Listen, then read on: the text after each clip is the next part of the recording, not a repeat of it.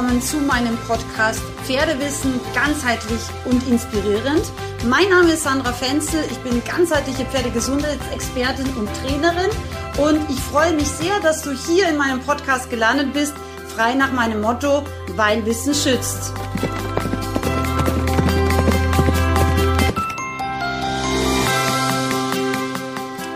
Heute habe ich einen ganz besonderen Beitrag für dich und zwar eine Aufzeichnung aus meiner Facebook- bzw. Instagram Live-Session mit Pferderechtsanwalt Albrecht Schöllhorn-Gar.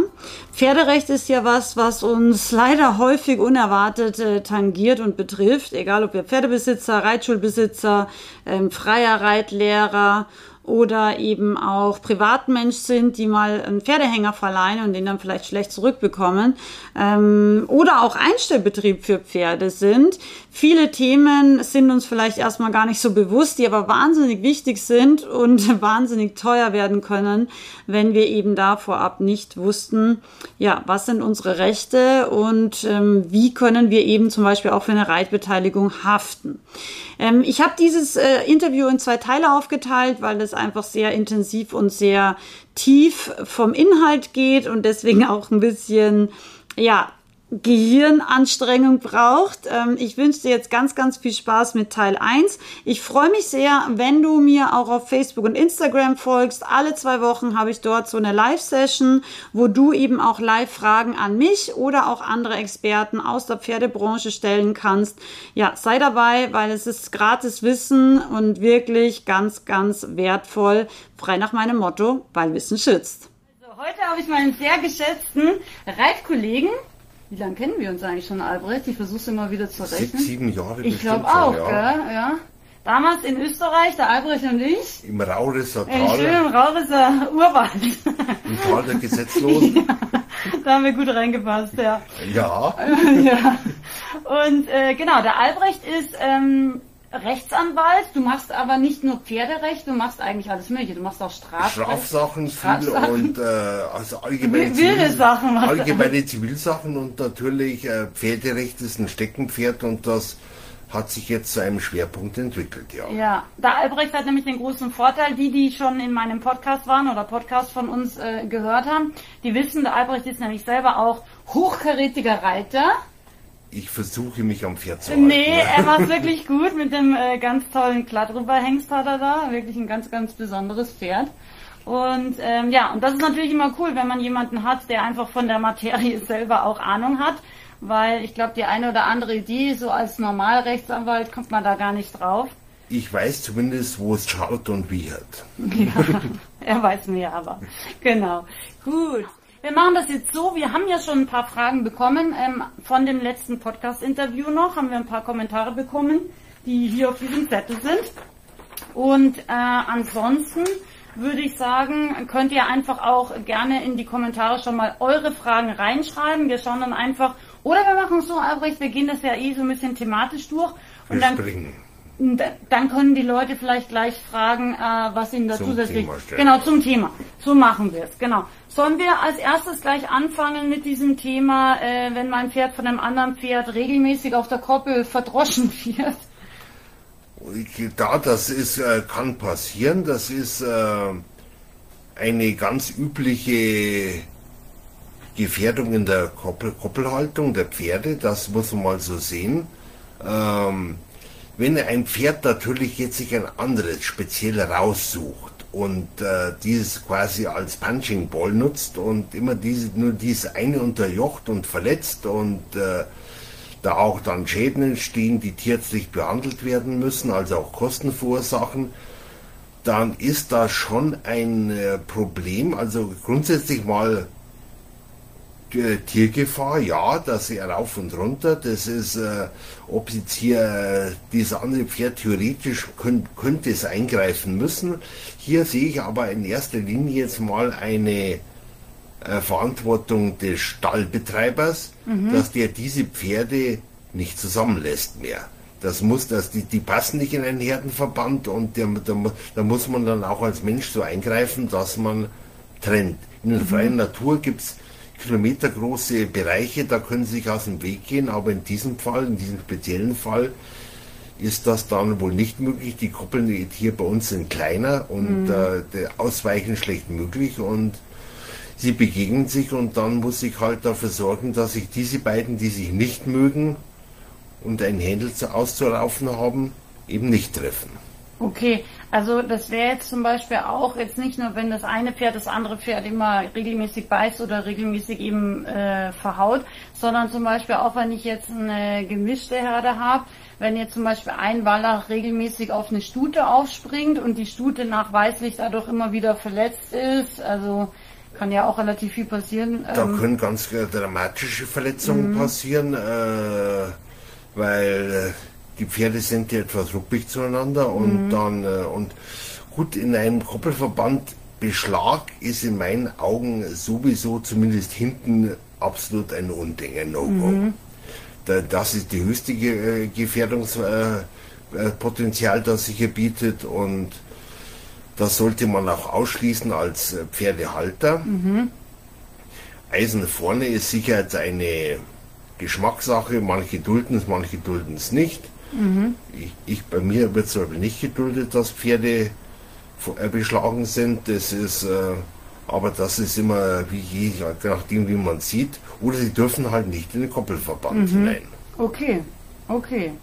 Also, aber bei so einer Stuten-Wallach-Geschichte wäre das dann ähnlich. Also, wenn die Stute regelmäßig verletzt ist, nur jetzt nicht durch Treten oder Beißen, sondern durch Aufspringen auf die Stute, ist es ähnlich dann zu handhaben, dass da schon der Pferdehalter auch irgendwann mal ja, äh, der hat natürlich eine äh, Verantwortung, die muss äh, und der muss auch dafür sorgen, dass das dann herausgezogen wird aus dem aus dem äh, direkten Herden, Kontakt. Mhm, das ist, das soll dann halt nicht mehr sein, denn es ist immer die äh, die Tierhalterhaftung setzt dann ein, wenn sich die Tier besondere Tiergefahr nicht verwirklicht. Mhm. Was natürlich hier in dem Fall, wenn Pferde sich untereinander zausen und eventuell sogar verletzen, das ist nun mal das Risiko, das sie auf der Koppel haben, mhm. äh, durchaus aktiviert. Mhm. Okay, cool. Also, hat wer Fragen zu diesem Thema? Das war, glaube ich, schon mal interessant und wichtig, weil wahrscheinlich, also mir ist es auf jeden Fall schon so gegangen, dass äh, mein Pferd leider von einem anderen Pferd richtig, richtig, richtig schlimm gepiesackt äh, worden ist. Also es war echt unschön. Ähm, damals in dem einen Stall, aber damals habe ich das auch nicht gewusst. Ja, ja, also ganz spannende Sache, finde ich. Wer hat eine Frage zu diesem Thema jetzt? Sonst machen wir mit äh, einfach weiteren Themen weiter. Haben wir ja noch ein paar? Ganz schnell, nee, ist jetzt sonst nichts. Gut, okay, dann machen wir weiter. Thema Selbstversorgerstall. Ähm, da kamen ein paar Sachen, also wer haftet, äh, der dem alles gehört oder der, der alles organisiert, also sozusagen der Pächter ähm, beziehungsweise wer ist zuständig für Mietsachen wie für Zäune? Also das ist jetzt sehr allgemein formuliert. Ja, das ist sehr allgemein und lässt sich auch so pauschal gar nicht äh, mhm. beantworten. Hier kann man und sollte man auch äh, alles vereinbaren, wie mhm. es sich so darstellt und wie die Haftung sich gestaltet, was genau gepachtet worden ist, mhm. für welche Dinge der Vermieter, der Verpächter aufkommt, über welche Dinge die Pächter aufkommen. Das soll, man kann es vereinbaren und sollte es auch tun, am besten schriftlich, damit das Ganze auch einen gewissen Beweiswert hat. Mhm. Also generell gilt ja, mündliche Verträge gelten genauso wie schriftliche. Ja. Nur hat man ja immer das Problem dann der, der Beweispflicht. Ja? Also wenn jetzt wir zwei miteinander geredet haben und keiner war dabei, äh. ist auf jeden Fall, jeder sagt dann seine Version, ja. man hat nun mal die subjektive Wahrheit mhm. und äh, wenn sich dann vielleicht nach drei, vier Jahren das Ganze als Problem rausstellt, dann, wer weiß dann noch, selbst wenn Zeugen dabei gewesen sein sollten, mhm. dann kriege ich von jedem Zeugen eine andere Auskunft. Mhm. Also ganz, ganz wichtig, ich glaube, das wird auch ganz häufig vergessen im Pferdebereich. Ähm, gefühlt ist man da immer irgendwie auf du und du und dann, ich glaube, die wenigsten machen wirklich so richtige Verträge. Also ich, ich kenne es auch so, dass man das halt einfach pachtet, ja, und dann übernimmt man das und ja. dann kümmert man sich drum, aber wenn dann wirklich Probleme auftreten, dann ist es halt oft ein bisschen schwierig, dann wirklich zu sagen, okay, der eine oder der andere. Zumindest die Basics gehören ganz klar geregelt, wer für was aufkommen muss. Mhm. Koppelzäune mache ich, Koppelzäune genau. machst du. Mhm. Äh, die, du bist für dieses zuständig. Die, ich habe schon Streit erlebt, da ging es um Mistabfuhr, weil nicht genau geregelt wäre, wer es macht. Mhm. Ja gut, ist auch ein wichtiges Ja, Thema. ein Ja, sollte man sich wahrscheinlich wirklich echt mal genau durchdenken, all diese Sachen. Und eben, wenn dann jetzt zum Beispiel geregelt ist, ich als Pächter bin verantwortlich für die Zäune, wenn dann was passiert, also ein Pferd geht durch den Zaun, weil der halt schon so halb morsch war, wenn es ein Hol- Holzzaun ist, dann hafte auch ich einfach, dann ist es klar, richtig? Natürlich, Mhm. da gibt es ja auch ganz äh, spezielle Regeln, wie Mhm. ein Zaun gestaltet werden muss. In der Nähe einer Bundesstraße muss er wesentlich massiver und undurchlässiger sein und auch Mhm. mit Strom versehen, als zum Beispiel irgendwo im Hinterland oder zwischen, zwischen irgendwelchen Koppeln. Das ist dann ganz was anderes. Also es gibt auch für die richtige Zaungestaltung richtige Regeln. Okay, also auch im Endeffekt zum Beispiel auch für sozusagen unter Anführungszeichen in einem Innenzaun. Also ich kenne das jetzt nur so von so Laufstellen zum Beispiel. Die haben ja dann auch äh, irgendwelche Banden sozusagen und auch das wäre sozusagen geregelt. Also wenn man da große Warmblüter drin hat, müsste das entsprechend ein bisschen Ja, höher sein. Mhm. natürlich. Das ist, dass keiner drüber springen kann und äh, natürlich auch so gestaltet, dass ein Pferd sich nicht verletzen kann. Das Mhm. spielt ja auch eine Rolle. Man weiß ja, äh, Pferde, die viel Zeit haben, kommen auf jeden äh, Unsinn und Pferde sind meistens auch hochsuizidgefährdet. Das habe ich immer schon erlebt. Äh, die, die, die kommen auf Ideen, sich was anzutun äh, und da sollte vom, also in vielen Dingen äh, gewährleistet sein, dass das eben nicht möglich ist. Okay, gut. Suizidgefährdete Mausis habe ich auch zu Hause. Ja, das, da, da, da, da steckt, ist sie, glaube ich, an vorderster Front. da steckt in den Fellnasen drin. Ja, sehr gut. Ähm, wir haben, glaube ich, hier ein Thema von Facebook, einen Kommentar, der hat sich so ein bisschen in die gleiche Richtung an. Ich schau mal ganz schnell. Frage, ich gehe durch die Koppel eines anderen Pferdes, um zu unserer zu kommen, weil das Schloss zu unserer Koppel geklemmt hat, äh, hat sich mein Pferd losgerissen und rennt zum unverträglichen Wallach, der dort einzeln steht. Oha. Eine Herumjagerei entsteht. Mein Pferd hüpft über den Zaun aus der Koppel raus. Wer haftet für Schäden an beiden Pferden wegen dem schlechten Schloss? Aber das ist ja auch kompliziert. Über die Koppel von einem Pferd zur eigenen Koppel und das Pferd auf der Koppel ist unverträglich. Das ist ja auch nicht so ganz optimiert. Also oder? hier hätte man äh, Jemanden würde Helfer ich, gebraucht. So würde ich jetzt mal sehen, äh, nicht so einfach das Pferd durch die andere Koppel durchführen dürfen. Mhm. Erst einmal schauen, dass das Schloss wieder funktionsfähig ist. Notfalls eben den, der das äh, hingemacht hat, auch sagen, bring das in Ordnung und, oder mach's auf. Mhm. Das ist dann, äh, aber einfach durch die andere Koppel durchzugehen, äh, das halte ich hier in dem Fall jetzt für die, den schuldig, der das Pferd hier reingeführt hat. Okay. Also der wird für eventuelle Schäden äh, aufkommen müssen, weil der die Gefahr gesetzt hat. Ja, okay. Mhm, klingt logisch, sehr gut. So, dann haben wir das Thema.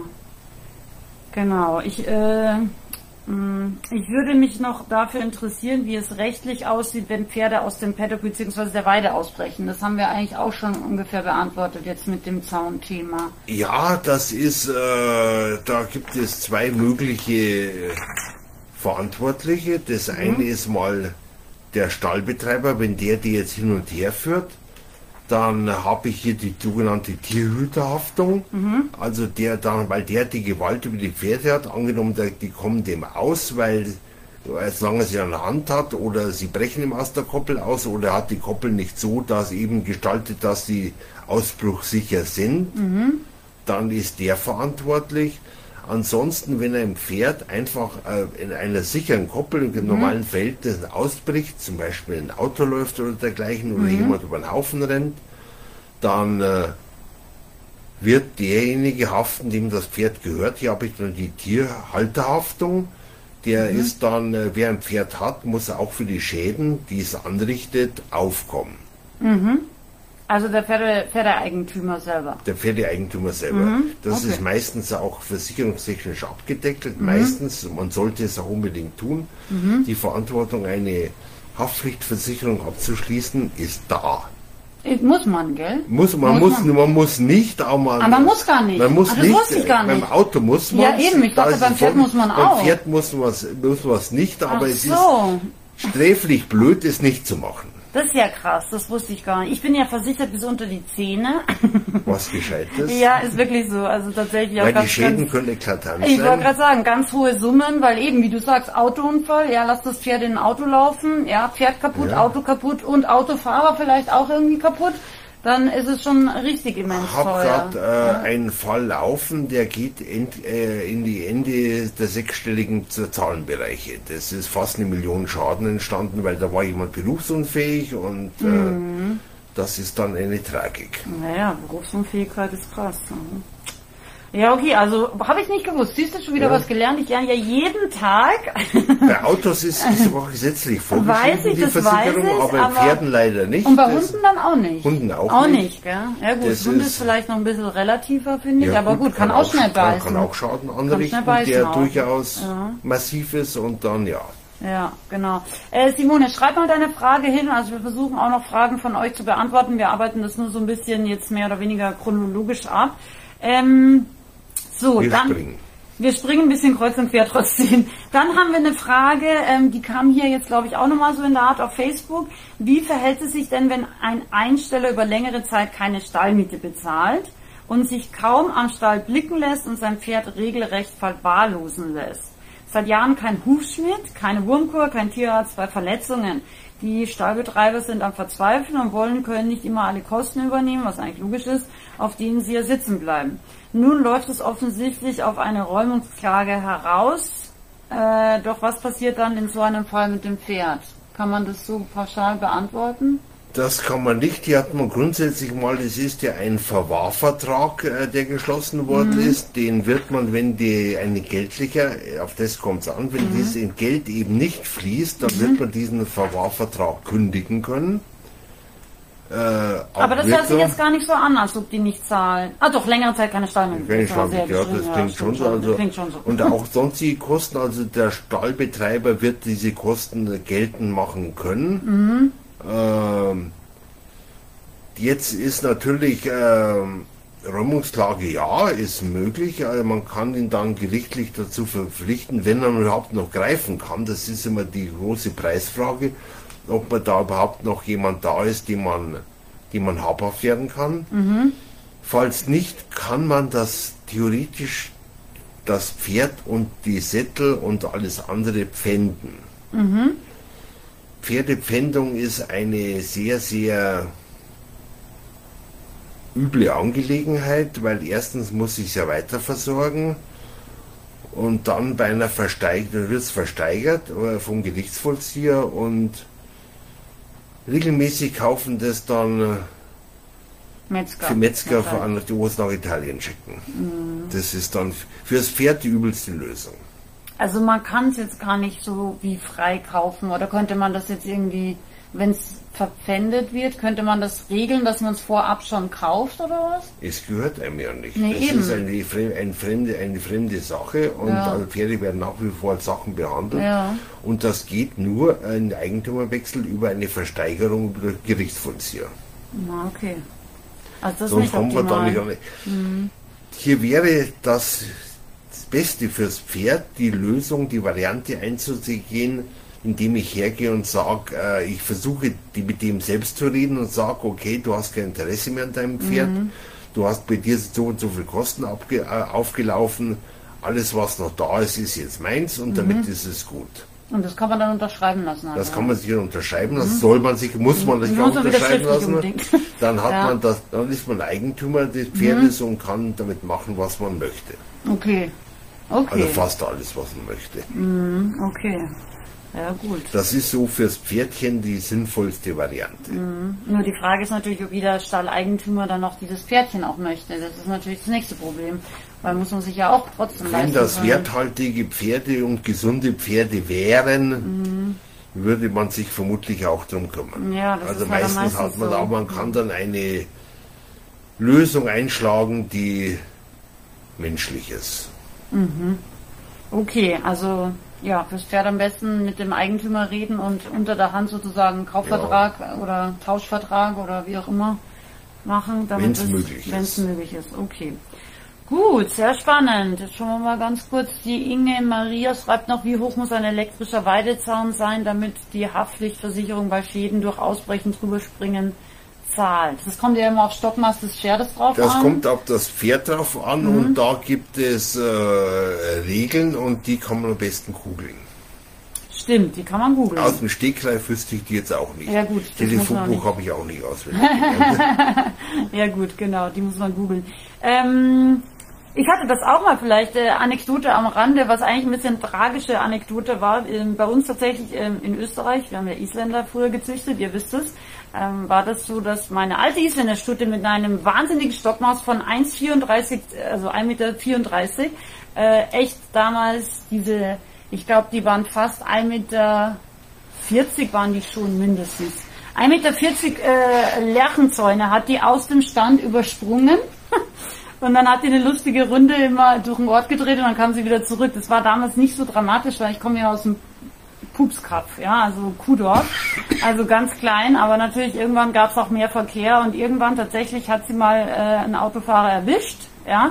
Und was echt krass war, der Autofahrer war betrunken, ist dann ausgestiegen schnell. Ähm, der Beifahrer hat sich dann auf den Fahrersitz gesetzt und im Endeffekt war es dann so, dass meine Schwester, die sozusagen damals die Tierhalterin war, weil ich nicht da war in dem Moment, also in dem Halbjahr, ähm, war sozusagen dann vor, vor Gericht tatsächlich, was echt krass ist, obwohl der Autofahrer ja betrunken mein Pferd über den Haufen genietet hat, ja. Ähm, und rausgekommen ist aber dann tatsächlich auch, dass im, also Bezug nehmend auf die Höhe des Pferdes, die Zäune mehr als ausreichend hoch waren. Also wir mussten nichts zahlen, meine Schwester musste nichts zahlen und es war so wie höhere Gewalt oder so haben sie es dann irgendwie. ja, das ist dann einfach das Schicksal, das geschieht. Mhm. Und der Fahrer hier durch seinen Alkoholismus hätte er eh eine Der ist ja weggelaufen. Den hat man leider nicht erwischt. ja, das war eh krass. Also ich meine, die, die Dreistigkeit muss man ja auch erstmal haben, ja, selber betrunken ein Pferd niederzufahren, ja. Und dann aber trotzdem, weil das Auto halt glatt war, ja, trotzdem noch zu versuchen, obwohl man selber der Verursacher und tatsächlich auch, ich meine, wie gesagt, betrunken Autofahren ist ja eh schon Wahnsinn, ja. Aber das fand ich ja schon mega dreist. Also sowas muss man sich auch echt mal trauen, ja. Da dann noch eine Anzeige gegen den Tierhalter zu erstellen. Wir hatten es schon erwähnt, das Taldergesetz. Ja, das stimmt allerdings. Das war auch ein Einheimischer tatsächlich. Naja, so war das damals. Genau. Aber die Stute hat Gott sei Dank überlebt und die ist ja sehr alt geworden. Bis, also fast 39 ist sie geworden, Gott sei Dank. So, dann haben wir das Thema äh, Reitbeteiligung. Da habt ihr euch nicht so konkret ausgedrückt. Das ist einfach so, was ist eigentlich mit Reitbeteiligung? Wer haftet da? Ich meine, vielleicht können wir einfach mal allgemein sagen, wenn man jetzt äh, als Pferde, Pferdeeigentümer eine Reitbeteiligung hat, was sollte man machen? Was regelmäßig vorkommt, also dass die, die Grundsache, da liegen die Sache auch hier, schriftlich nach Möglichkeit möglichst viel regeln.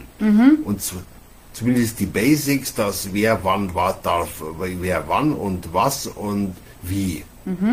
Das ist zum Beispiel Ausreiten erlaubt, nicht erlaubt, ich darf über Stangen gehen, ich darf über Stangen nicht gehen, das sind alles solche Dinge, die äh, auch die Eigenarten vom Pferd. Äh, wichtig ist hier besonders, dass der Pferdehalter in seine Tierhalterhaftpflicht eine sogenannte Dr Drittreiterversicherung abschließt, wo, womit auch der Dritt, äh, der, die Reitbeteiligung, also der Drittreiter umfasst ist.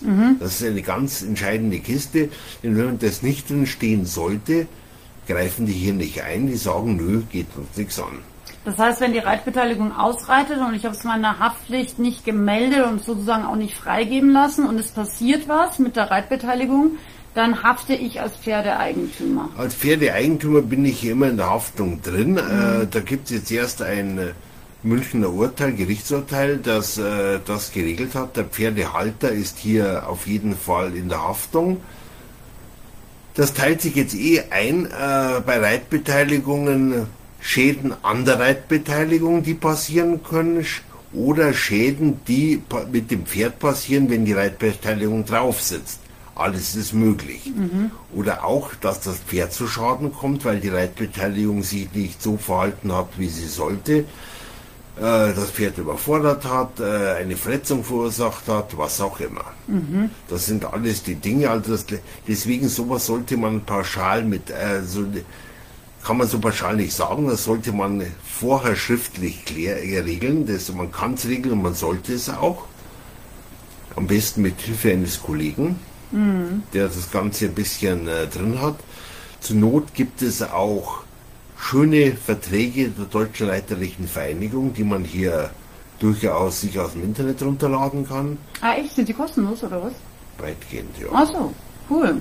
Und es gibt es gibt's eine, die gibt's wie Sand am Meer. Das, das muss man sich ein bisschen rumschauen, was für einen passt. Mhm. Also, und da ist es, äh, ja, es ist, ist auch so, wenn die Reitbeteiligung jetzt etwas täte, mhm. was dem Pferd nicht gut tut und das Pferd einen gesundheitlichen Schaden davon trägt, dann ist die Reitbeteiligung, mit Nachweisproblem natürlich immer hier mhm. hier gegeben. Also dann ist die Reitbeteiligung hier haftbar dafür. Mhm.